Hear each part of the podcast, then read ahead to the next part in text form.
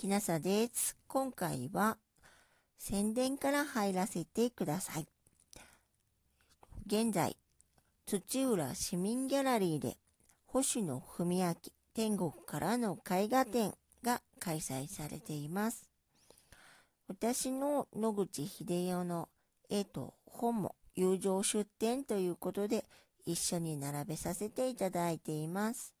もしで、土浦駅あたりに用事がある方、寄っていただけるとありがたいです。今回は、そこの星野文明絵画展のスタッフの金子勉さんの詩を朗読させていただきます。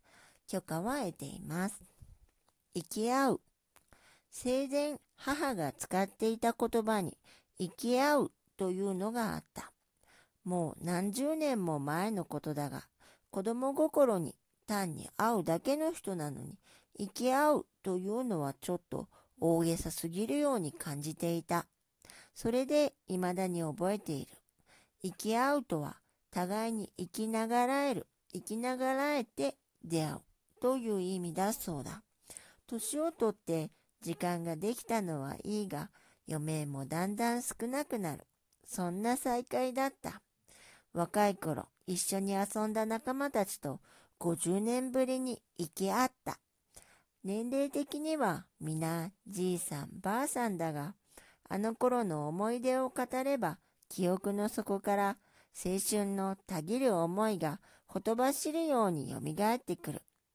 人と人との間に流れる時間は流れ去った時間ではない。その人と関わった時間なのだ。関わりをやめた瞬間に時計は止まる。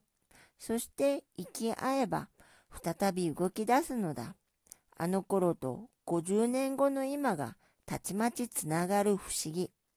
僕らは単に会うのではない。母の言葉通り生き合っているのだ。聖者失滅、絵者上理。生きながらえて出会えたことはなんと幸運なことだろう。それはもしかしたら奇跡なのではないだろうか。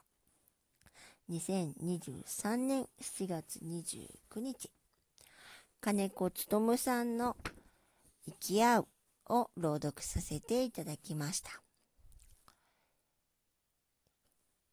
土浦市民ギャラリー、えーと、土浦駅のそばです。もし土浦駅あたりに用事がある方、寄っていただけたらありがたいです。それでは、えっ、ー、と、今夜あなたがよく眠れますようにおやすみなさい。